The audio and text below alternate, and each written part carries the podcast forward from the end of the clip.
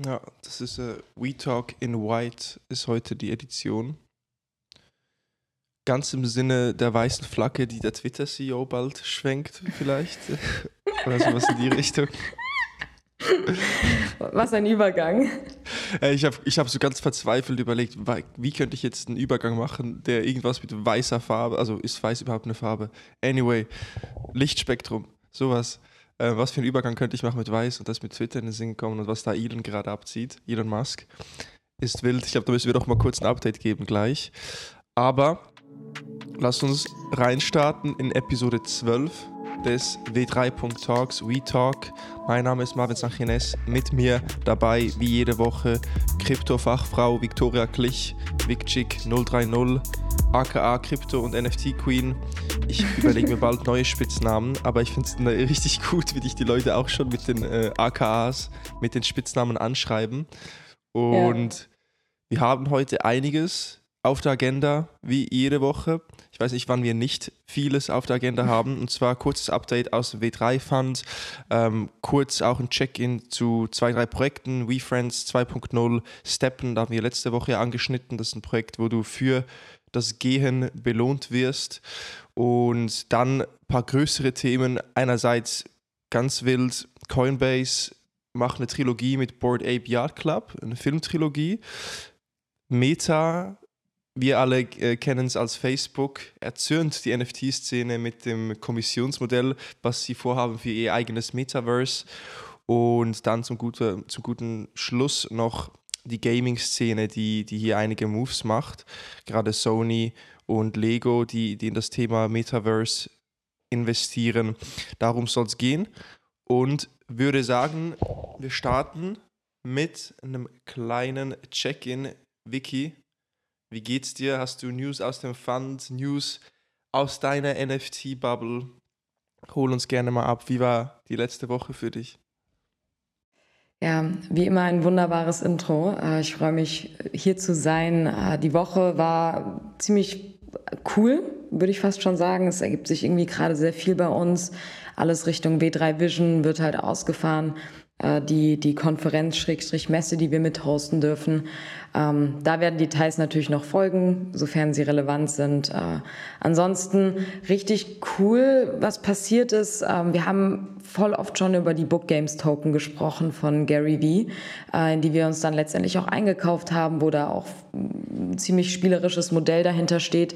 Und ähm, jetzt mit, der, mit dem Drop der V-Friends 2 Series ähm, gibt es für, für Book, Book Game Token Holder die Möglichkeit, äh, auf die Allow-List zu kommen.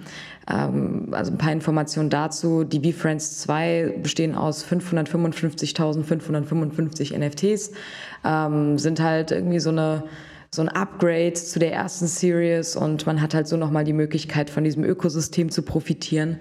Äh, viel mehr Details bezüglich Utility gibt es da noch gar nicht. Ähm, aber über 30.000 äh, Bookgame-Token-Holder wurden ausgelost und wir haben, ich glaube, wir halten sechs Token, haben zwei Allokationen bekommen. Sprich, wir dürfen safe minden. Ähm, und freuen uns da halt mega drauf, jetzt auch nochmal über die Book Games Token hinaus Teil dieses Ökosystems von Gary Vee zu werden weil der ja in der Szene dafür bekannt ist, immer viel Neues auszuprobieren, da auch ziemlich viel Herzblut reinsteckt. Zumindest hört man das auch mal aus seinen Podcasts raus. Ähm, und ja, bin gespannt, was da noch auf uns zukommt. Zumindest minden wir die noch. Ja. Nice, das heißt, bei WeFriends 2.0 seid ihr dabei, werdet ihr auf jeden Fall äh, was bekommen.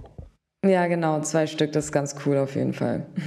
Und, und wie lief das ab? Also weil ihr die Book Games äh, Token habt oder warum? Wie, wie lief das ab? Wie wurde das entschieden? Ähm, da gab es einfach ein Raffle. Also es wurde ein Snapshot getätigt. Das ist immer der Moment, wo äh, alle Tokenholder quasi Screenshot, gescreenshottet werden und in dem Moment gespeichert wird, okay, welche Wallet hält welches NFT. Und es wurde halt bei allen Bookgame Tokens so gemacht und dann wurde die halt in den Raffle geworfen. Und äh, da kon ja, konnte man, äh, ich glaube gestern war es oder vorgestern schauen, äh, indem man einfach seine Wallet-Adresse eingibt, wie viele Allokationen man bekommen hat. Und äh, bei den sechs Stück, die wir halten, haben wir zwei bekommen und das ist, also wurden zwei ausgelost quasi von unseren Book Games Token und äh, ja, können da jetzt äh, minden, also natürlich irgendwie zum Mintpreis, aber ähm, man kann schon davon ausgehen, auch wenn es eine große Kollektion ist, dass der Andrang natürlich auch irgendwo ziemlich hoch ist. Bei allem, was er gemacht hat, hat er sich halt immer bewiesen, der liebe Gary Vee. Und ähm, wäre auf jeden Fall ein Mist, da in irgendeiner Form nicht dabei zu sein. Also jetzt nicht, dass ich Financial Advice geben würde, aber das ist immer so ein Projekt, was man als Vorzeigebeispiel nehmen kann. Hey, so funktioniert es auch abseits dieser Profile Picture Bubble, weil da jemand dahinter steckt, der daraus wirklich eine Brand machen will und ziemlich viel Utility schaffen möchte äh, und gleichzeitig verschiedene Business Cases halt aufzieht. Ja, wir, wir, kennen auf jeden Fall deine Begeisterung für Gary Vee im NFT-Kontext und entsprechend auch ja. Glückwunsch, dass ihr minten dürft. Ist schon bekannt, was der Mintpreis wird und auf welcher Blockchain man das mintet? Also was ist das in ERC 721 Token dann die VFriends 2.0 Kollektion? Oder? Ich, glaub, ich glaube, diesmal ist es sogar, genau, man zahlt, der Mintpreis ist 0,335 ETH. Ähm, was ein bisschen eigenartig ist, weil man die Book Games ja über Immutable X gemintet hat. Kann mir aber vorstellen, okay, VFriend Series 1 ist auf Ethereum, also VFriend Series 2 dann halt auch. Ähm, bin aber schon irgendwie überrascht davon, warum der das jetzt doch wieder so macht. Aber wahrscheinlich versucht er halt zu vermeiden, dass Gas Wars entstehen und gibt halt so schon im Voraus einfach super viel raus. Wobei es halt nochmal ein Public Mint mit 10.000 gibt und da ist dann natürlich zu erwarten, dass sich dann viele Leute drauf stürzen und eben die Transaktionsgebühren äh, hochschießen können. Und also woraus schließt du, dass jetzt Gas Wars vermieden werden? Also welcher Teil seiner Strategie sorgt dafür, dass keine Gas, das Gas Wars entstehen? Das ist meistens, wenn es irgendwelche Free Claims gibt oder Friends Lists. Also ich habe jetzt hier gerade nochmal das Doc offen. Äh, 32.000 Friends List Spots werden vergeben. Das sind dann wir unter anderem auch. Und ähm, du hast dann meistens einfach ein Zeitfenster, in dem du minden kannst. Das heißt, du bist jetzt irgendwie nicht unter Druck und musst das direkt machen. Hast dann meistens so 24 Stunden, zwei Tage. Äh, kannst dir dann einfach einen Moment aussuchen, wo du siehst, okay, ähm, Gwei ist gerade niedrig, sprich einfach umgerechnet, du musst weniger Transaktionsgebühren zahlen, als wenn das Netzwerk ausgelastet ist. Dann ähm, gibt es hier noch einen Tag, an dem nur die Series One Holder frei minden können, also für umsonst auch noch. Da gibt es 10.255 Stück. Und dann auch nochmal ein Public Mint mit 10.000 Stück, also quasi mit den übrig gebliebenen. Und dann nochmal ein Special Drop für so spezielle Charaktere. Äh, das findet dann auch Ende des Monats statt. Das ist dann wahrscheinlich einfach so nach Rarities, irgendwelche besonderen Stücke. Aber in welcher Form das aussehen wird, wahrscheinlich auch Public Mint einfach. Okay, let's see, ähm, in welcher Form das passiert. Und damit wir in guter Form bleiben, müssen wir auch Sport machen, müssen in Bewegung bleiben. Und wenn nicht joggen, dann zumindest spazieren gehen regelmäßig.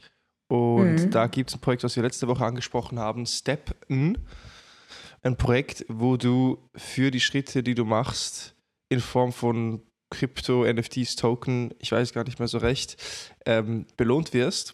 Und da wolltest du noch mal kurz äh, ein Check-in zugeben, ne? ein paar Updates oder wie genau. siehst du das Projekt? Genau, ich, ich meine, ich hatte mich zur letzten Woche noch nicht viel damit auseinandergesetzt und wollte das zumindest nochmal aufholen, um einfach so ein Roundup zu geben, weil ich aus persönlicher Sicht dieses Projekt ziemlich cool finde. Ähm, für das, was man sowieso macht, also spazieren gehen oder vor allem joggen gehen, in irgendeiner Form entlohnt zu werden und das alles auch gepackt hinter eine neue Form von Gamification einfach. Ähm, und das finde ich auch ebenso spannend für diesen Web3-Bereich, dass wir kennen Play to Earn, äh, ist ja ein Modell, was bei Axie Infinity zu einem gewissen Punkt ganz gut funktioniert hat äh, jetzt halt eben nicht mehr so gut und ähm, dass du das jetzt mit etwas verbindest, was du im Alltag halt auch wirklich machst oder was dir mehr bringt, als einfach nur starr vorm Computer zu sitzen und Axie zu spielen, finde ich dieses Prinzip eigentlich ganz cool, vor allem, weil da ähm, der Head of Product von Adidas als Advisor mit dabei ist. Das ganze Team ist doxed, äh, also sprich einfach offen, man weiß, wer es ist, äh, haben da ein bisschen Erfahrung im Space und Angeblich kommt auch ein krasses Announcement mit einer großen Brand. Da kann ich mir halt vorstellen, dass es dann irgendwie so ein, weiß nicht, so ein ASICS oder so ein, selbst ein Nike oder Adidas sein kann, die sich dieses ganze Prinzip darunter, also die Möglichkeit, äh, mehr aus seinem Jogging-Trip zu machen, ähm, zugute nehmen. Und äh, finde es dementsprechend halt ganz cool, vor allem, weil ich mir die Tokenomics auch angeschaut habe und die es schon zu einem gewissen Punkt vermeiden, dass man immer direkt auscashen kann. Man kann das System nicht einfach so tricksen. Äh, man kann nur eine bestimmte Anzahl an Tokens pro Tag gewinnen. Natürlich je nach dem Level deines Schuhs, den du dem Voraus kaufen musst, der quasi als NFT dein Access zu dieser ganzen Ökonomie ist. Und ähm, ich jedem einfach mal ans Herz legen würde, sich da mal reinzulesen, weil es einfach cool ist. Das ist jetzt nicht unbedingt das klassische, ich ziehe da meine 10x raus Projekt. Äh, ich habe natürlich das auch aus der Fund-Perspektive mal angeschaut. Finde es halt ein bisschen schwierig einzuschätzen, was jetzt der Return für uns wäre. Ähm, Finde es aber cool genug, sich da vielleicht auch einfach mal einzukaufen, um etwas Neues, was tendenziell einen Hype abbilden könnte und den Mainstream nochmal eher ins, also auf die Solana-Blockchain holen könnte. Mhm. Äh, aus der Hinsicht halt einfach ganz spannend. Und ähm, das einfach mal auszuprobieren in einem Setup, was funktionieren könnte. Ähm, und da halt zumindest schon mal zu verstehen, okay, ist Move to Earn vielleicht irgendwie so ein was, was Neues, was, was Play to Earn mit ablösen könnte. Weil es gibt noch andere Move to Earn Projekte, aber das ist letztendlich das, was sich jetzt wirklich in aller Munde breit gemacht hat. Irgendwie alle kennen das, alle haben davon gehört. Und ähm, ja, deswegen finde ich es find ganz cool, wollte da einfach nochmal ein Update geben und glaube auch, dass du, genau das wollte ich noch sagen, dass du vor allem Leute damit ansprechen kannst, die vielleicht noch nicht so den krassen Kryptobezug haben. Also, dass das vielleicht eine Brücke sein könnte und auf sowas schaue ich ja auch immer. Hey, wie bringst du oder wie incentivierst du normale Leute oder die, die breitere Masse dafür, irgendwie mit Krypto zu interagieren, in welcher Form auch immer das sein mag. Und ähm, klar, der Preis ist volatil, weil es letztendlich ein Token ist und ähnlich wie bei Exi du auch breeden kannst, also zwei Schuhe zusammen den Token benutzen als, als Fuel quasi und dann kommt ein neuer Schuh bei raus, den du verkaufen kannst, den du nutzen kannst die Ökonomie ist schon sehr ähnlich, nur ähm, wurde hier auf deutlich mehr geachtet.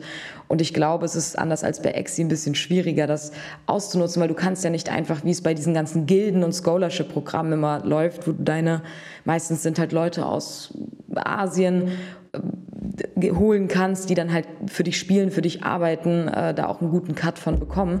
Wie willst du das bei Steppen machen? Da müssen halt Leute halt für dich joggen gehen. Also wird auch irgendwann funktionieren. Aber es ist, glaube ich, in erster Linie nicht so krass skalierbar und auf mehrere Leute zu verteilen, ähm, weil sich halt Leute auch einfach dafür bewegen müssen, statt vorm PC zu sitzen. Also das sind so meine, meine Two Cents, die ich noch da hinzufügen wollte. Ähm, und mal schauen, ob wir da mit dem Pfand reingehen. Ich finde es persö persönlich einfach richtig cool. Same, also ich denke auch jetzt einfach so aus persönlicher Sicht hätte ich Bock darauf, das zu testen.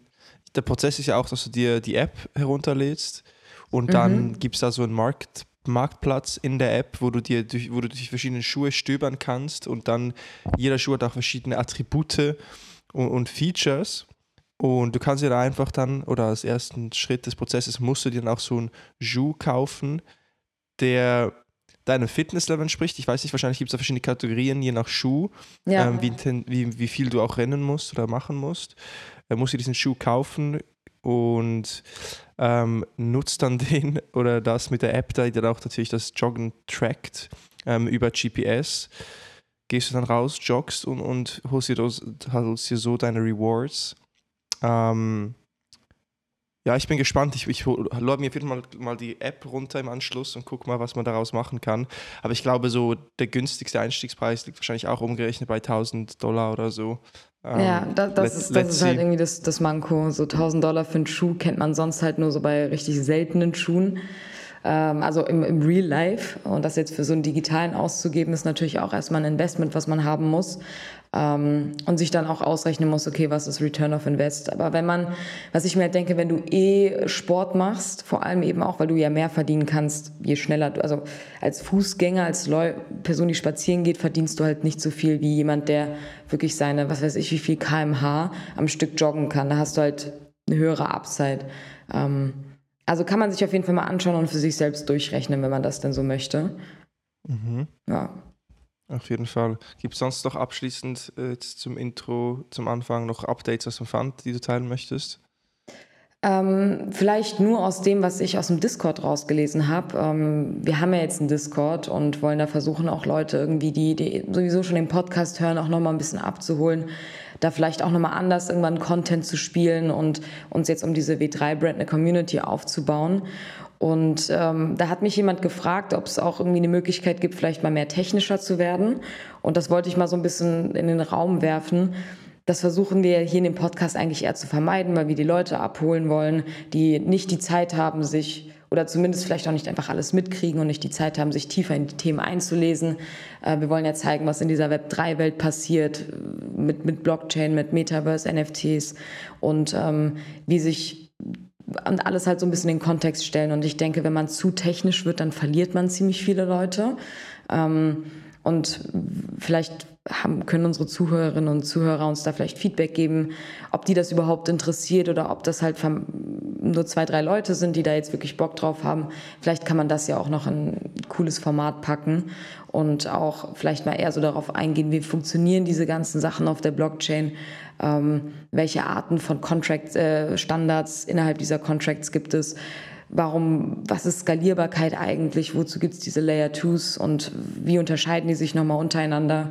Ähm, wer da irgendwie Bock drauf, kann sich da natürlich gern über unseren Discord bei uns melden. LinkedIn geht natürlich auch. Aber wir versuchen jetzt alles Themenspezifische eigentlich äh, community-wise auf den Discord zu pushen. Yes, auf jeden Fall. Es ist auch cool zu sehen, wie wir eigentlich nur durch ein bisschen Podcast-Promo und einen LinkedIn Post, was auch nur ein kleiner Teil des Posts war, doch schon ein paar Leute im, im Discord jetzt haben, die auch aktiv Fragen stellen und an Diskussionen ja. teilnehmen. Also guckt rein, Henrik, Nate und auch Vicky, also die drei Web3 ähm, sind alle sehr aktiv da drin und, und geben euch auch Feedback. Ich habe zu wenig Subject Matter Expertise, um hier äh, Tipps zu geben. Ich bin auch nur Fragensteller, aber bin auch selber da drin. Von dem her, ähm, ja, check it out. Coole Sache. Ja. Schickt uns auch Fragen durch, die wir im Podcast besprechen sollen. Und ja, immer wirklich, wirklich immer ein bisschen dieses Dilemma, wie technisch soll es werden. Ähm, ich denke, ich bin der Beschützer der Leute, die nicht zu technisch sind, weil wenn ich es dann auch komplett gar nicht mehr check, dann werde ich auch nachhaken. Ähm, ja. Anyhow, dann lass uns vielleicht, gerne ins. Oder ja, hast du noch, noch einen eine, eine ganz kurze Sache vielleicht noch. Mhm. Ähm, vor allem versuchen wir jetzt auch gerade, also ich würde mir eigentlich voll gerne dieses Setup aufbauen, weil so eine Frage, die ich mittlerweile sehr, sehr oft bekomme, jetzt abseits von was sind NFTs, äh, das hat jetzt langsam nach und nach abgenommen, ähm, ist halt wirklich so, okay, wie lese ich mich ein, wo starte ich, wie kann ich das für mich nutzen. Äh, das sind auch alles Sachen, die man vielleicht auch mal im Discord irgendwie reinspielen kann, wenn man irgendwie niceen Content hat. Ich meine, ich beschäftige mich sowieso die ganze Zeit mit den verschiedensten Sachen ähm, und teile auch super gerne immer im Rahmen unseres Newsletters irgendwie die coolsten Tweets, die coolsten Artikel ähm, und Podcasts, die ich höre und lese. Äh, die muss dann Henrik immer einpflanzen in, in den Newsletter für all die, die ihn lesen aber dass man so vielleicht auch irgendwie Value, äh, also, ja, Value schaffen kann und ähm, jeder, der irgendwie Bock hat, was sich was da rein zu posten, natürlich super offen dafür. Very nice. GG. Let's move on to the next topic. Und zwar haben wir schon einige Mal über Coinbase und deren Pläne für einen NFT-Marktplatz gesprochen.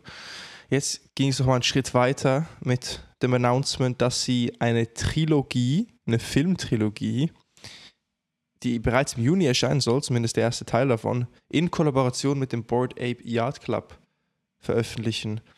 Und ja, also was ist los? Ist jetzt Coinbase irgendwie das nächste Netflix? Und äh, wie kann ich mir das vorstellen? Wer ist da von Board Yard Club wirklich involviert? Was hat es damit auf sich? Ey, das ist mega krass, ne? Ich habe das ist das mit dem Netflix war auch tatsächlich mein erster Gedanke, so wie sich Coinbase da versucht jetzt wirklich zu positionieren. Ähm, ich wusste nicht, dass sie generell so ein Media-Projekt auch angekündigt hatten und da auch mehr in die Richtung gehen wollen. Ähm, und offensichtlich ist jetzt die Board Ape Trilogie, die heißt irgendwie, wie heißt die? D-Gen Trilogie? D-Gen Tri Trilogy? Ich kann das gar nicht mhm. aus. Degen, ähm, genau. Degen. Ja. ja. Genau, das, das soll jetzt so das erste richtige Projekt werden, was sie halt unter ihrer Medienmarke da auch launchen. Passt ja auch ganz gut. Um Coinbase war es echt sehr still äh, in den vergangenen Wochen und Monaten. Die hatten da ja auch ganz groß ihren Marktplatz angekündigt und das, glaube ich, immer auch ein bisschen nach hinten verschoben. Ähm, wir warten im Pfand ja auch voll auf den Marktplatz, weil das erstmal viel, viel mehr Leute in den, äh, viel, viel mehr Leute in den Space spielen wird, weil weiß nicht, wie viele Leute sind auf OpenSea unterwegs? 500.000 sind da Daily User. oder generell Monthly User. Und für, die, auf, für dieses Coinbase NFT-Projekt haben sich halt zweieinhalb Millionen Nutzer in die Warteliste eintragen lassen. Das heißt, da kommen nochmal super viele Leute rein, denen es einfach an User Experience fehlt. So, und jetzt habe ich zu krass ausgeholt.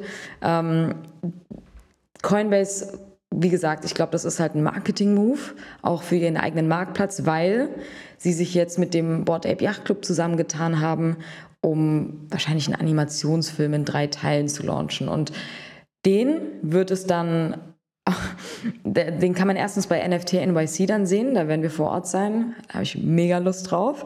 Und du kannst diesen Film als NFT dann eben nur auf dem Coinbase NFT Marktplatz kaufen. Meine Spekulation ist, dass du auch den Ape Token brauchst und dass du wahrscheinlich habe ich irgendwo auch hier gelesen. Ah, genau, weil man muss sich auf der Website auch mit der Coinbase Wallet connecten. Das heißt, Metamask wird da gar nicht genommen. Leute werden jetzt nochmal anders incentiviert, sich eine Coinbase Wallet zu machen, um da halt irgendwie Access für zu bekommen. Und finde ich mega krassen Move von Coinbase, mega groß. Ähm, die positionieren sich da auch gleich von Anfang an und sagen, oder das machen die ja sowieso für ihren NFT-Marktplatz, dass nicht jede Kollektion da gelauncht wird, sondern da steckt dann Due Diligence dahinter und die ähm, lassen dann nur Kollektionen auf ihren Marktplatz, die sich wahrscheinlich, die einfach wahrscheinlich qualitativ in Standard erfüllen und ähm, Ganz vorne natürlich die Board Apes mit dabei und das Interessante, weil du das ja auch gerade gefragt hast, wie man, wer da eigentlich mit dabei sein kann. Ähm, man hat die Möglichkeit, sich, jeder, der ein Ape-Holder ist, äh, ich weiß nicht, wie ich sagen soll, zu bewerben. Äh, in dem Sinne, dass dann ausgesucht wird, okay, welche Apes nehmen wir da in den Film rein. Und ähm, stell dir mal vor, du hättest einen Board Ape. Ich habe leider auch keinen. Aber ich stelle mir das jeden Abend vor dem Schlafengehen vor. Ich, ich manifestiere das. Ja, dass, ähm, dass dein Board Ape dann da genommen wird und irgendwie in dem Film mit dabei ist, ein Main Character ist oder sonst irgendwer, das wird dann bei NFT NYC ausgestrahlt. Und ich meine, vor allem bei den Board Apes ist es ja so krass, was für eine was für eine Beziehung die Leute zu ihren NFTs haben und wie krass sie diese nutzen, irgendwie um sich selbst zu präsentieren in diesem Space. Es ist halt so dein alter Ego ähm, in so einer fetten Aktion. GG an Coinbase und die Board Apes für diesen Move auf jeden Fall. Ja, dann äh, ist es wie eine, eine Hollywood-Audition, wo, wo dann diese Ape-Holder vorsprechen und hoffen, dass sie ausgesucht werden für die Rolle. Crazy. Ja. Ich habe auch gesehen, dass jetzt auch in, in LA, glaube ich, war das in Kalifornien, das erste Restaurant mit einem Board Ape-Theme aufgemacht wurde. Und das zeigt halt mhm. halt eben, wie diese IP-Rechte und dieses, diese Ownership an, an einem Board Ape auch die Möglichkeit geben, eben diese Brand zu nutzen, um eigene Projekte zu starten, die wiederum auch dieses Board Ape Ecosystem befeuern. Und eben das hat ein, einfach ein Holder eines Board Apes, der hat sich das, glaube ich, vor ein paar Monaten den NFT für eine Viertelmillion oder so gekauft und hat jetzt ein Board Restaurant. Ich, ich hatte noch einen coolen Namen gehabt, ich, ich müsste gucken, wie es genau heißt. Ähm, aber hat jetzt da ein Restaurant aufgemacht und halt das einfach das komplett das Branding genutzt von, ähm, von Board Ape Club. Das heißt Board and Hungry heißt das Restaurant. Genau, ja, genau, richtig geil. ja, voll. Und das zeigt, ey, die Community so macht einfach Sachen und je mehr Leute von Board Ape Yacht Club erfahren, umso besser.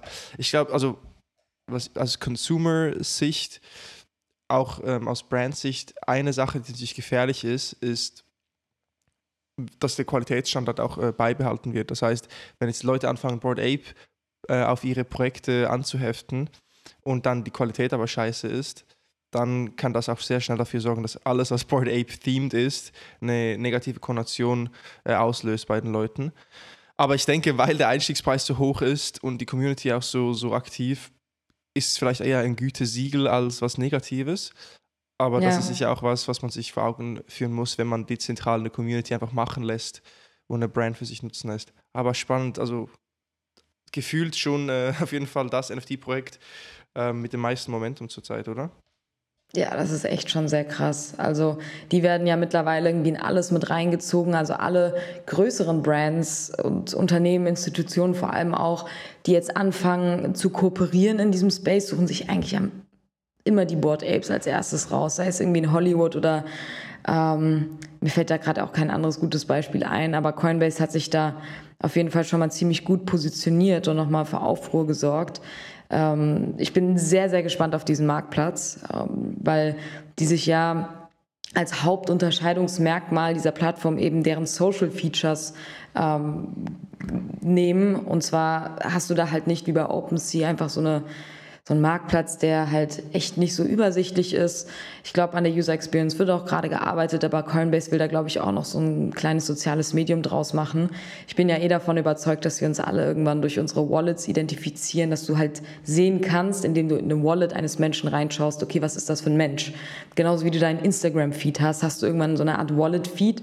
Und ich glaube, das wird eben durch diesen Coinbase-Marktplatz nochmal richtig krass nach vorne gedrückt und du holst halt nochmal den Mainstream ab. Also ich habe hier nochmal aufgeschrieben, Coinbase hatte, hat im Jahr 2022 mehr als 73 Millionen registrierte User. Und wenn die User, die eh schon auf Coinbase sind, irgendwann noch den Zutritt zu NFTs bekommen, hast du halt nochmal irgendwie so einen gefühlten 10x an Leuten, die ähm, in diesem sich in diesen Markt einbringen. Und ähm, auch wenn Mainstream nicht immer gut sein muss, finde ich es in der Thematik halt einfach super spannend zu beobachten, wie immer mehr Leute Zugang bekommen tatsächlich. Ja, auf jeden das, Fall. Äh, ja. Nee, wird spannend zu beobachten sein. Immer mehr Plattformen, die jetzt hier natürlich die Nummer eins sein möchten. Da ist Coinbase in einer sehr guten Ausgangslage, um sich dafür zu positionieren. Äh, ich habe ganz zu Beginn angesprochen, jetzt wir können Sinn kommen, dass diese Twitter-Geschichte ja noch ablief. Ne? Und ich glaube, da können wir vielleicht kurz ein Update geben, was Elon Musk gerade abzieht, beziehungsweise was gerade abgeht zwischen Twitter, der Social-Media-Plattform, die gerade im Web3-Kontext wahrscheinlich die wichtigste ist, ähm, ja. gerade für die englischsprachige Szene. Und letzte Woche hatten wir darüber gesprochen, dass Elon ähm, ja knapp unter 10% Stock an Twitter gekauft hat und somit auch der größte individuelle Shareholder von Twitter war, wurde und dann auch Pläne verkündet, dem Board beizutreten. Das heißt, der CEO von Twitter, Barage heißt er, glaube ich, hat die dann auch verkündet, hey, Elon Musk kommt äh, ins Board von Twitter. Und es war so wie ein, ein, öffentlicher Handschlag und Beweihräucherung gegenseitige, so Jack Dorsey hat auch gesagt, ey, mega gut, Elon wird Twitter vorantreiben und das wird, äh, wird eine super Kollaboration. Äh, und dann, ja, wir wissen heute, dass Elon Musk nicht dem Board beigetreten ist. Ganz im Gegenteil, es scheint, als ob er jetzt ein Hostile Takeover, also wirklich eine Übernahme von Twitter plant. Und zwar, also eine Sache, die man hier vielleicht auch noch im Kontext stellen muss, ist, dass wenn du im Board von Twitter bist, dann darfst du gemäß Gesetz nicht mehr als 14 oder 13,5 irgendwas in die Richtung Prozent ähm, der Firma halten. Das heißt, wenn Elon im Board wäre, dann wäre auch eingeschränkt, wie viel Macht oder Power er äh, in Form von Stocks oder Equity an Twitter hält. Ähm, zudem ist er auch verpflichtet, dann im Interesse der anderen Shareholder ähm, zu handeln. Das heißt, wenn er dann Dinge macht, die ja, dem Board nicht gefallen, die aber vielleicht mehr seinem Idealismus entsprechen, wie beispielsweise Freedom of Speech äh, und solche Punkte, die er auch auf Twitter angekündigt hat oder die immer wieder auch betont, ähm, dann kann er auch so in Rechenschaft gezogen werden und entsprechend ganz klar die Entscheidung, nee, ich gehe nicht ins Board und im, Ge im, Gegenzug fängt er dann über Twitter an, Twitter zu trollen. Also gibt es auch eine Tweet, die er wieder gelöscht hat. Ich glaube, ein Tweet war so ein Domino, Dominosteine Hast du den gesehen? Nee, leider so, nicht. Es war so Dominostein und der erste Dominostein war irgendwie, die erste Firma hat der Exit gehabt, Zip irgendwas hieß die für 20 Millionen. Das war so der erste Dominostein. Äh, dann hat die zweite, so eine SpaceX, Tesla, all die Firmen. Und ich glaube, der einer der letzten Dominosteine war der Lead Edit Button von Twitter. Ähm, und oder Introduce Edit Button äh, in Twitter und fing an zu trollen, hat dann auch gesagt, ist Twitter dying? Fragezeichen auf Twitter, weil die Top 10 Accounts auf Twitter, Cristiano Ronaldo, Justin Bieber, äh, gehören auf jeden Fall dazu. Barack Obama, der postet wahrscheinlich ein bisschen mehr, aber dass die meisten dieser Top 10 meistgefolgten Accounts gar nie tweeten. Das stimmt ja auch, Cristiano Ronaldo oder Justin Bieber, die, die posten praktisch nichts auf Twitter. Außer wenn sie dann mal ein Board Ape kaufen, dann gibt es bestimmt einen Post dazu. Ähm, Justin Bieber hat ja, glaube ich, da mal nach was gemacht ne, in der Vergangenheit. Aber mhm. das, zumindest fing er dann an, auch eben Twitter zu trollen und das in der Öffentlichkeit zu diskutieren. Eine Sache, die er auch noch getweetet hat, ist, er hat eine Idee, ähm, das Headquarter von Twitter in San Francisco ist ja eh äh, die ganze Zeit leer. Warum machen wir daraus nicht einen obdachlosen ähm, also dass da auch Obdachlose äh, hausen können?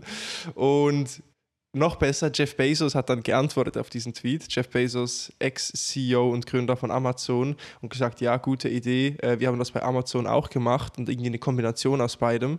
Ähm, das heißt, zwei Milliardäre äh, und äh, CEOs slash Ex-CEOs von den größten Firmen der Welt, die öffentlich ein bisschen brainstormen und wie cool, das, so, das habe ich nicht mitbekommen. Also diese ja. Diskussion auch gerade finde ich auf jeden Fall mega cool. Wir haben uns nur, wir belächeln das hier im Office auch echt die ganze Zeit. Also wir feiern Elon für, seine, für sein Chaos im Kopf und für sein Durchsetzungsvermögen, denke ich mal. Popcorn out, auf jeden Fall. Ja. Und jetzt so das Sahnehäubchen ist jetzt, dass Elon auch ähm, ein Angebot gemacht hat an Twitter, also ein offizielles Angebot. Ähm, das kann man auch nachgucken ähm, online und halt gesagt, wie viel er, äh, wie viel er bietet. Ich glaube, ich knapp 54 Milliarden oder sowas äh, ist, sind das im Angebot und ähm, hat aber auch ein paar Bedingungen äh, reingeschrieben. Das heißt, im Skript, was man auch äh, nachlesen kann, hier steht best and final. I'm not going to play back and forth games. I have moved straight to the end. It's a high price, and your shareholders will love it. If the deal doesn't work, given that I don't have confidence in management, nor do I believe I can drive the necessary change in the public market, I would need to reconsider my position as a shareholder. This is not a threat, it's simply not a good investment without the changes that need to be made. And those changes won't happen without taking the company private. Also der geht jetzt einfach komplett in Angriffsmodus. Das hat er reingeschrieben ins Offering. Er will äh, Twitter übernehmen und äh, wieder ja, privatisieren, das heißt aus dem öffentlichen Markt herausziehen, weil ja das Problem bei der Firma, die öffentlich getradet wird, ist, dass die Firma bzw. der CEO ja dann auch meistens einfach im Interesse der Shareholder handelt. Und was ist im Interesse der Shareholder? Dass ihr Investment steigt und nicht, dass das Produkt besser wird, zwingendermaßen, oder ähm, dass die Nutzer ähm, happy sind, sondern es geht einfach nur um den Return of Invest. Zumindest ist das meistens der Fall. Darum sieht man auch, dass die CEOs von großen publicly traded Companies oftmals eher Accountants sind oder financially savvy, statt dass sie Product oder sonst was im Vordergrund ihres Fokus haben. Ja, und das ist, glaube ich, so das Update zu Elon X oder besser gesagt versus Twitter. Ich bin gespannt, was hier noch passiert. Es ist auf jeden Fall unterhaltsam und ich weiß ja noch, als wir über Elon gesprochen haben und, sein, und so ein bisschen diese Wars, oder nee, das war Jack Dorsey, ne? Das waren die Twitter Wars von Jack Dorsey zu Beginn unseres Podcasts. Und ja. ähm, es nimmt immer wildere Formen an, wo jetzt äh, der, einer der berühmtesten Charaktere der Welt öffentlich gegen die Plattform, auf der er groß wurde, äh, schießt und die jetzt übernehmen möchte. We'll see. Schreibt uns doch gerne eure Predictions auch. Dann ja, äh, via LinkedIn oder in die Kommentare. Ja, genau. Ich bin, ich bin auch sehr gespannt. Ich finde, das ist auch, das ist ja das Interessante. Wir hatten es letzte Woche schon angesprochen, dass es auch irgendwie auf die ganze Kryptoszene fällt. Ich meine, Twitter ist ein Sprachrohr für die ganze Szene. Ganz Krypto-Twitter ist auf Twitter, wie der Name schon sagt. Ähm, und Elon Musk ist ja auch irgendwie mehr oder weniger meistens in Meme-Coins verwickelt. Aber trotz alledem glaube ich, dass es auch eher so, ich sag mal, die Bullishness ähm, der Community beflügelt, wenn sich da Elon Musk durchsetzen würde. Mal gucken, was hier passiert. Ähm, aber Twitter ist nicht die einzige Plattform, die in den Schlagzeilen steht, sondern Facebook bzw. Meta hat ein Update gegeben zu ihrer Vision bzw. ihrer Version des Metaverse und wie man eben auch im Metaverse Geld verdienen wird auf der Meta-Plattform. Und das hat auch die Massen erzürnt. Also ich glaube, die NFT-Community, für die war das ein gefundenes Fressen, jetzt auch mal auf Meta und Mark Zuckerberg einzuprügeln. Und das wurde auch gemacht. Und entsprechend, Vicky, was, was ist da passiert? Was hat Meta verkündet? Was ist das Businessmodell? Wie, wie kann man sich das vorstellen? Ey, das ist mega krass, ne? Ähm, Mark Zuckerberg hatte sich ja letztens oder in irgendeinem Blogpost, meine ich, darüber beschwert, dass Apple ja auch einen 30% Cut für In-App Purchases nimmt, ähm, beziehungsweise im App Store. Und hat jetzt in so einem ziemlich weirden Video verkündet, also es war so ein Video, wo er und die Leute, die mit ihm gesprochen haben, in deren Horizon Worlds, also diesem Metaverse von, von der Oculus, drin waren und sich so ausgetauscht haben und ich glaube einfach so gezeigt haben, okay, so können Creator eben selber Digital Assets innerhalb von Horizon Worlds erstellen und auf dem Marktplatz von Oculus Quest verkaufen, weil das halt alles miteinander zusammenhängt. Und letztendlich, wenn man eben diese beiden Gebühren, die Meta bei der Erstellung der Assets nimmt, plus dann Oculus Quest noch auf deren Marktplatz selbst, kommt man halt auf fast 50 Prozent. Also das heißt, dass Creator von irgendwelchen Assets, in welcher Form diese auch auszusehen mögen, äh, irgendwas verkaufen auf ihren Plattformen, äh, innerhalb dieser Plattform des Ökosystems erstmal 50 Prozent dieser, dieses Revenues rausgeben müssen an, an Meta. Und das ist halt, das ist so witzig, weil das ist so genau das Gegenteil von Web 3 ich habe sowieso, ich war sowieso nie der Meinung, dass, dass Metas Approach da in irgendeiner Art und Weise was wirklich mit dem zu tun hat, wofür wir uns interessieren, und zwar äh, Decentralization und, und Creators Economy ähm, und vor allem auch irgendwie mehr Freiheiten für Creator, mehr Transparenz. Das ist, das ist Meta ja auch schlussendlich nicht. Aber sich irgendwie mit dieser Aussage vorher und der Ausführung so krass ins Bein zu schießen, ich verstehe halt nicht, also ich habe mich da vorhin mit Henrik drüber unterhalten, ich verstehe nicht, saßen die da wirklich dann in ihrem Büro, als sie das dann beschlossen haben und sind die Zahlen durchgegangen, haben gesehen, okay, ein Creator muss fast 50 Prozent abgeben. Ja, das, das ist richtig so. Das machen wir so, das ist richtig. Ey, ganz Krypto-Twitter ist ausgerastet. So viel Hate habe ich echt schon lange nicht mehr gesehen. Auch total berechtigt. Also nur zum Vergleich. OpenSea nimmt zweieinhalb Prozent, LuxRare nimmt zwei Prozent. Und okay, on top of that, die meisten Projekte, also setzen ja auch noch Royalty-Fees in ihre Smart Contracts ein.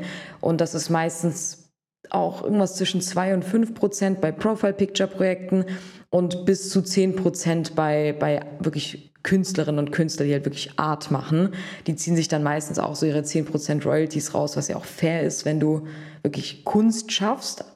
Keine Profile Picture, die auch Kunst sind, lässt sich streiten.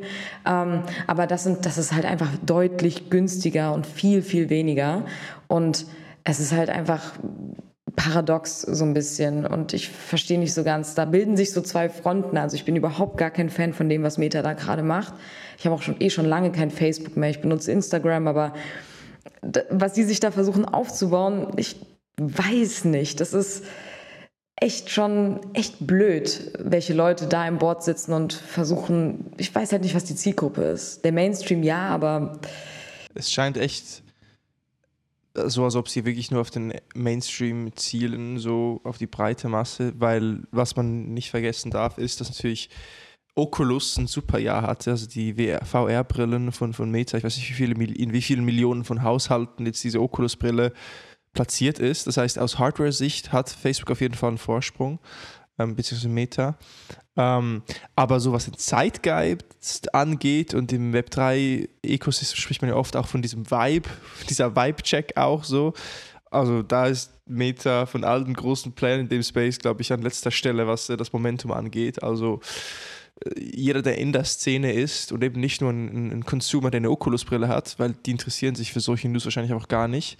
Ähm, da sind auch alle gegen, gegen Meta und, und Zuckerberg ich weiß nicht, was die intern besprechen und ich weiß auch nicht, ob vielleicht da noch ein Rebuttal kommt, irgendwie äh, mehr Infos, was, was vielleicht falsch kommuniziert wurde zu diesen 50 Prozent, aber es scheint mir schon sehr hoch und ich bin gespannt, was passiert.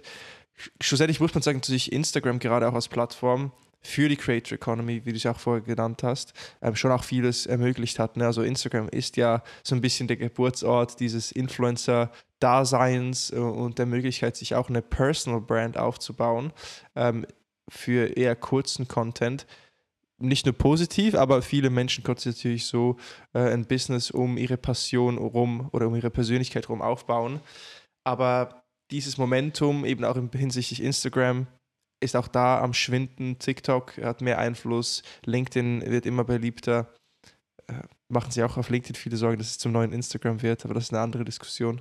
Um, ähm, von dem her, ja, ich weiß nicht. Also ich, ich, ich bin echt überrascht, dass, dass, dass Facebook oder Meta so, so reingeht mit solchen News, aber die werden sich hier schon, also die sind, werden nicht dumm sein, ne? also die werden sich schon ihre Gedanken machen. Genau. Kennen auch also, die Data ihrer Consumer und Nutzer, wo sie.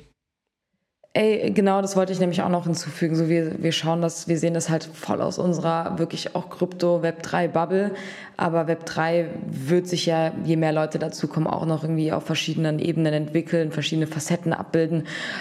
Natürlich haben die ein krasses Team. Auf den ersten Blick ist das halt auch ein, ist es einfach blöd, was die da kommuniziert haben und was die verlangen, vor allem in Anbetracht der Tatsache, dass Mark Zuckerberg sich bei Apple erstmal drüber beschwert hat und eigentlich jetzt genau das Gleiche macht. Also dieser MetaQuest Store nimmt auch 30 Prozent als Hardwaregebühr.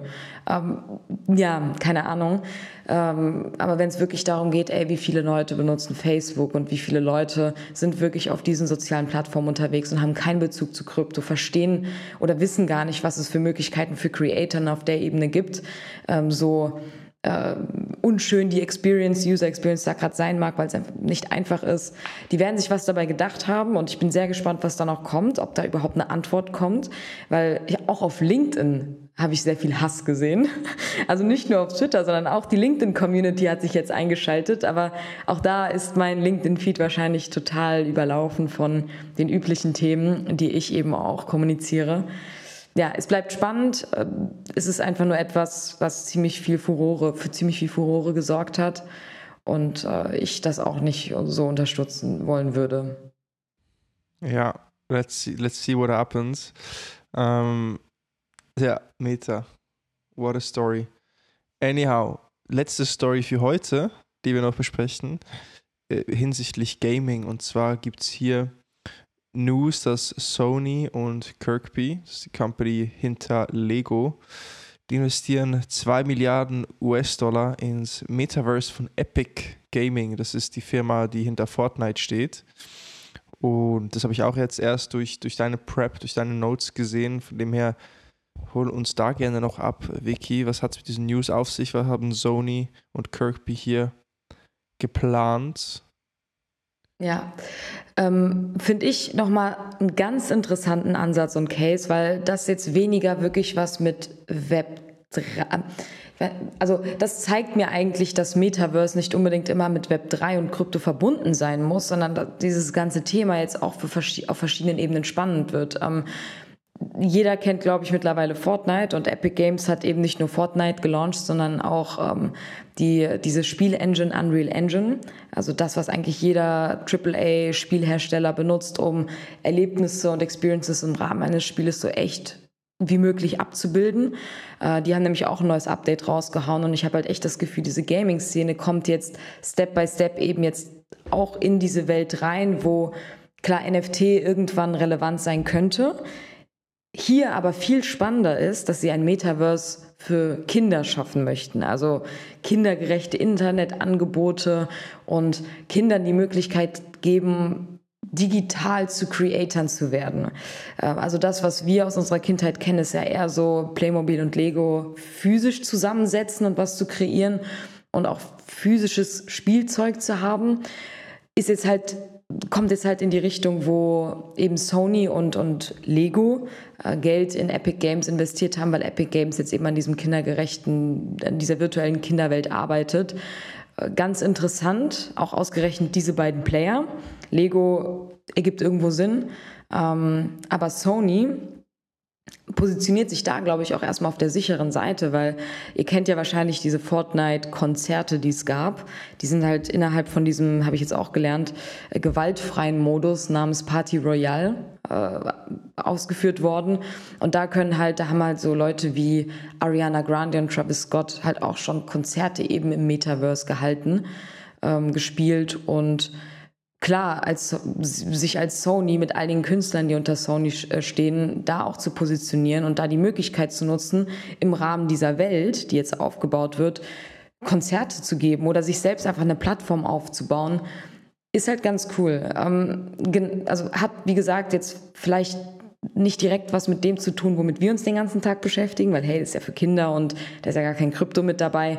Aber was ich hier viel spannender finde, ist, dass du Kinder schon irgendwie darauf vorbereitet, Sachen in dieser Umgebung zu kreieren. Ich glaube, wir müssen uns alle damit abfinden, dass Kinder nicht digital aufwachsen. Ich habe schon genügend Podcasts darüber gehört, dass Kinder ja auch irgendwie ihre Spielzeuge jetzt als NFTs abgebildet haben, weil sie, weil sie halt eben in dieser digitalen Welt unterwegs sind das mag vielleicht für uns voll weit entfernt sein, aber für Kinder ist es halt normal. Für Kinder ist es normal, Fortnite zu spielen. Also macht es ja auch irgendwie Sinn, Welten für Kinder zu kreieren, wo sie sich auch wirklich nochmal auf einem neuen Level austoben können, als einfach nur im Rahmen dieses Fortnite-Universums. Und das irgendwie offen zu machen als Metaverse und Kindern die Möglichkeit geben, als Creator irgendwelche Assets zu erstellen, in einer safen Umgebung, die jetzt vielleicht nicht erstmal so kryptobehaftet ist, ist für mich eigentlich ein ganz gutes Zeichen und der erste Schritt von wegen, hey, das sind dann die Kinder, die irgendwann, wenn die Mass Adoption schon längst zugeschlagen hat, ganz normal mit der Blockchain interagieren werden, ganz normal mit Kryptowährungen interagiert werden, weil sie so aufgewachsen sind, weil es für die normal ist. Und ähm, genau passend dazu, wie gesagt, gab es dieses Unreal Engine Update und ich habe mir das angeschaut es ist halt krass, wenn dieses Metaverse auch dann auch noch super echt aussieht. Also wirklich richtig krass gut aussieht. Das ist halt so ein Level, das verstehen wir noch gar nicht. Da können wir uns gar nicht reindenken. Wir sind auch so nicht aufgewachsen, aber das ist halt die Zukunft. Und ja, da ist es natürlich auch irgendwie interessant zu sehen, wer sich da gerade platziert und für wen Metaverse jetzt nochmal auf einem neuen Level interessant wird. Boah, jetzt habe ich so viel gesprochen schon wieder. das ist Value, Vicky. Das ist, so, das ist äh, ja. Gold. Danke für den Input. Danke für das ja, Knowledge. Problem. Unsere liebste LinkedIn, LinkedIn Web 3 Fachfrau. ja. ähm, Jetzt, ja. Das sind ja nicht die einzigen Companies, die sich für, für Metaverse positionieren, sondern eine Schlagzeile, ein Update, das wir noch haben, bezieht sich auf die Firma Sega. Ich glaube, Sega ist doch auch die Firma, dieses Sonic-Spiel ähm, ja. produziert hat, oder? Du kennst du Sonic ja. noch? Diesen ich, blauen. fixen Charakter, zu, ja, der sprintet. Brauchst du mir nicht zu sagen. ich habe Sonic geliebt. Ich habe es geliebt. Ich habe alles konsumiert von Sonic. Ich habe jedes Spiel gespielt. Ich habe diese Serie geguckt. Ich fand dieses ganze Sega-Universum, also Sonic ist ja dieser blaue sprintende Igel, wer Springer.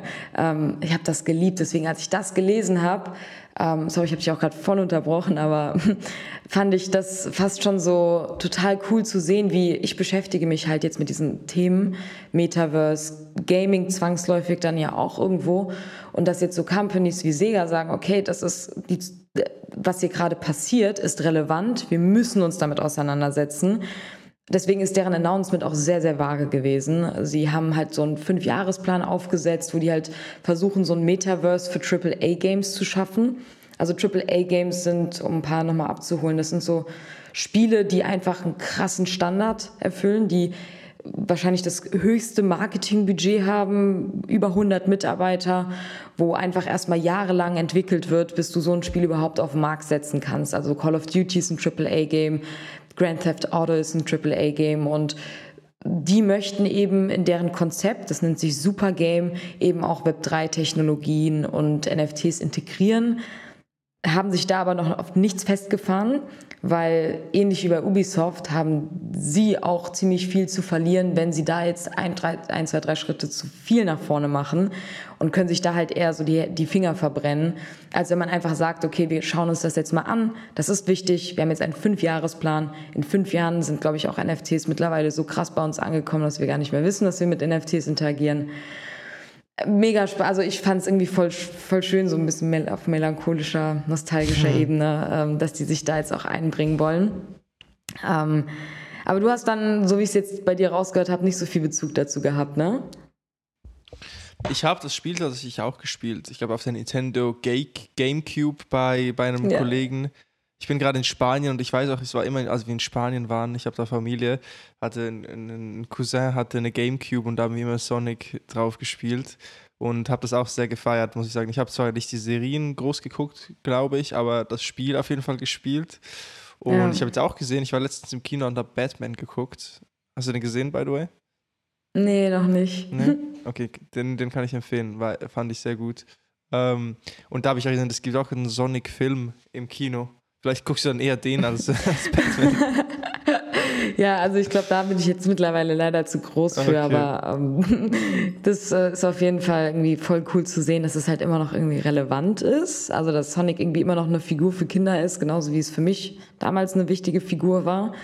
Und äh, dass ich jetzt halt, das wollte ich nämlich noch als Punkt hinzufügen, ähm, ich unterhalte mich gerade auch echt mit vielen Game Studios, weil ich halt verstehen möchte, ähm, was ist da eigentlich gerade so der Current State. Wir haben halt die ganzen Schlagzeilen gesehen von wegen, ähm, Ubisoft äh, verliert da irgendwie ziemlich viele Leute, weil sie NFTs integrieren wollen. Und trotzdem ist irgendwie dieses Play-to-Earn-Ding voll das Thema und, und wird auch groß gehypt. So, hey, wie stehen da eigentlich traditionelle Game Studios zu? Und äh, habe dann auch gelernt, dass alle, absolut alle Game Studios sich mit NFTs auseinandersetzen. Es gibt niemanden, der gesagt hat, entweder habe ich noch nie gehört oder ist nicht interessant für uns. Der einzige Unterschied ist halt die Strategie. So kleinere Game Studios haben viel weniger zu verlieren, wenn sie diese Technologie ausprobier ausprobieren, als größere, die sich schon einen Ruf, eine Brand aufgebaut haben und Krypto halt einfach leider noch nicht an einem Punkt ist, wo es sicher ist, damit zu interagieren und wo Leute tendenziell nicht unbedingt zwei Tage später ihr halbes Geld verlieren und wo es auch noch keine Scams gibt und sowas. Also deswegen verstehe ich schon, dass sich Sega da sehr vorsichtig ausdrückt und sagt, ey, das ist interessant, wir wollen es integrieren, wir müssen halt noch gucken, wie. Ähm, und, und nicht denselben Fehler macht wie Ubisoft, die halt eigentlich schon mit einer fertigen Lösung angekommen sind und gesagt haben, hey, das ist unser Marktplatz, hier könnt ihr NFTs kaufen und ähm, da halt irgendwie für Furore gesorgt haben. Also ich glaube, in der Gaming-Szene kommt, das dauert alles noch ein bisschen, aber das ist für mich eigentlich so der Bull-Case für NFTs. Also das ist das, was sehr, sehr viele Leute abholen wird, sofern es dann auch wirklich gerecht umgesetzt wird. Ähm, und, und da gucken wir dementsprechend eben auch aus Fund-Perspektive immer mehr drauf, weil alles, was Richtung Mass Adoption geht, ist interessant. Und überall, wo eine Brand dahinter steht, halt auch, weil das nochmal ein bisschen mehr Vertrauen schafft und für Sicherheit sorgt. Mhm. Ja, let's see. Also das eben, wie du gesagt hast, Szene, Industry mit wahrscheinlich mit dem größten Potenzial, aber auch dem größten, der größten Skepsis. Von dem her, let's see how it unfolds. Und ja. würde sagen, das ist auch gerade ein gutes Ending für die heutige Session.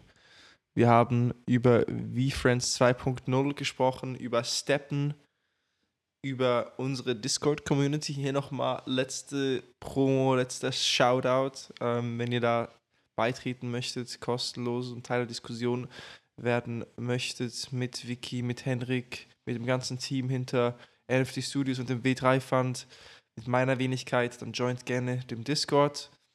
Wir haben über Coinbase und deren Filmtrilogie in Kollaboration mit dem Board Ape Yacht Club gesprochen. Elon Musk, der Twitter übernehmen möchte. Meta, aka Facebook, erzündet die NFT-Szene mit ziemlich hohen Kommissionen fast 50 Prozent für digitales Gut, was verkauft wird von Creatoren, von Nutzern. Und zu guter Letzt dann noch die Gaming-Szene, die in Form von Sony, Kirkby und auch Sega jetzt Moves macht oder plant rund um das Thema Metaverse und Web 3. Nice, coole Session. Danke für dein Knowledge, wie immer, Victoria. und an alle, die zuhören, Danke, dass ihr zugehört habt. Schickt uns gerne Input, Feedback, Fragen via LinkedIn oder noch besser jetzt im Discord rein. Da sind wir auf jeden Fall am aktivsten und möchten auf jeden Fall auch diese Community da äh, priorisieren. Ähm, und ja, ich weiß nicht, gibt es abschließend noch Worte von dir, Vicky, die du unseren hochgeschätzten Zuhörerinnen und Zuhörern mitgeben möchtest? Ähm, nee, außer das, also das mit dem Discord macht mir echt viel Spaß. Ich kriege da auch irgendwie echt liebe Nachrichten.